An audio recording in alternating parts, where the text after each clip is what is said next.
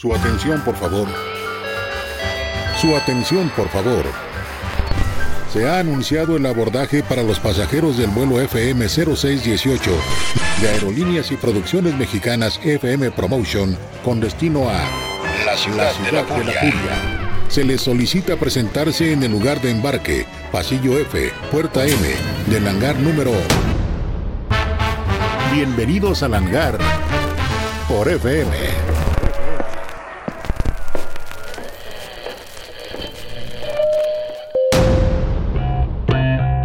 Antonio Fuentes fue un músico, compositor, productor y empresario colombiano, propietario del sello discográfico Discos Fuentes, Estudios Toño Fuentes y estación de radio Fuentes de Cartagena. La Radio Nacional de Colombia, que se fundó hace casi exactamente 80 años, el 1 de febrero de 1940, con información en línea nos comparten.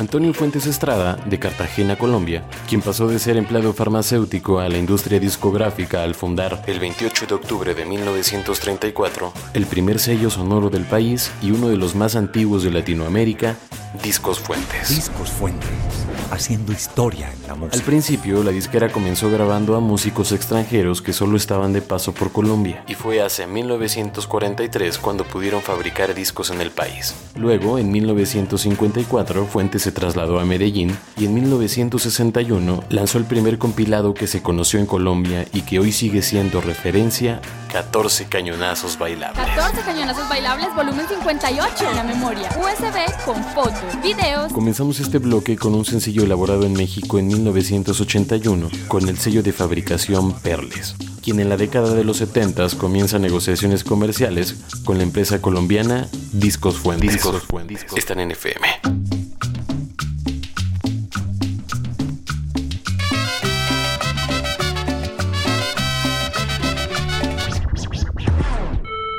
Le pedimos suscribirse a este canal para continuar.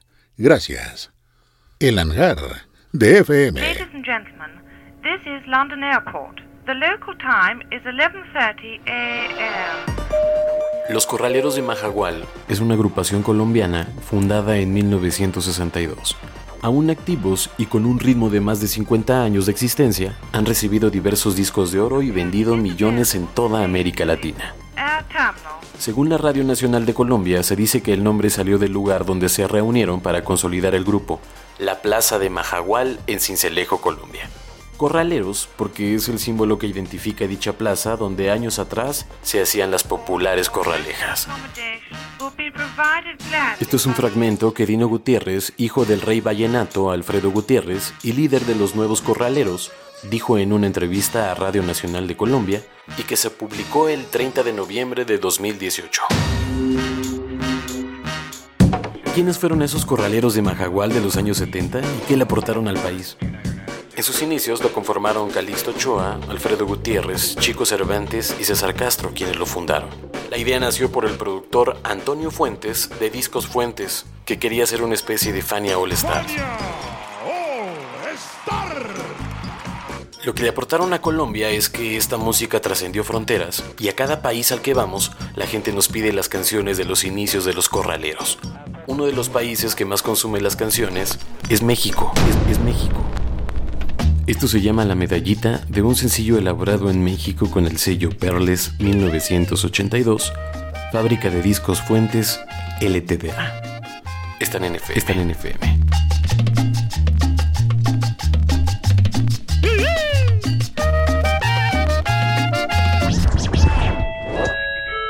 Disfruta de un buen viaje en El Hangar por FM. When you leave the aircraft, will you take all your personal belongings with you?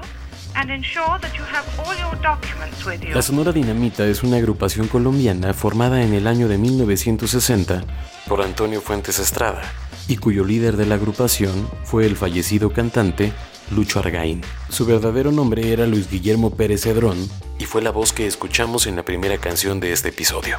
El nombre artístico que le asignó el señor Fuentes fue por el homónimo de un cantante mexicano llamado también Luis Pérez Mesa. Yo soy el muchacho alegre, En principio, su primer nombre fue la Sonora Buscapié, a fin de caracterizar un sello que representara la explosividad de su música. Finalmente evolucionando a su nombre definitivo, dado también por el señor Fuentes, Sonora Dinamita. En México, la compañía disquera Perles realizó un convenio con Discos Fuentes para iniciar su distribución a mediados de los años 60. El éxito fue inmediato entre los mexicanos de la época y en la radio, por lo que años más tarde la compañía empezaría a lanzar un LP para el mercado mexicano con éxitos de la agrupación colombiana bajo la edición de Discos Fuentes. Me regalaste, Carmen, que tú me regalaste, que tú me regalaste. May I remind you that smoking Mi nombre es Tenoch y me despido con esto que se llama Lupita, que está escrita y cantada por Luis Guillermo Pérez, también conocido como Lucho Argaín. Esto fue el hangar y los esperamos el siguiente miércoles en este su canal de FM. Gracias y hasta la próxima. Lupita, Lupita, ay, Lupita, Lupe, Lupe, Lupe, Lupe, Lupe. Escuchaste El Hangar de FM.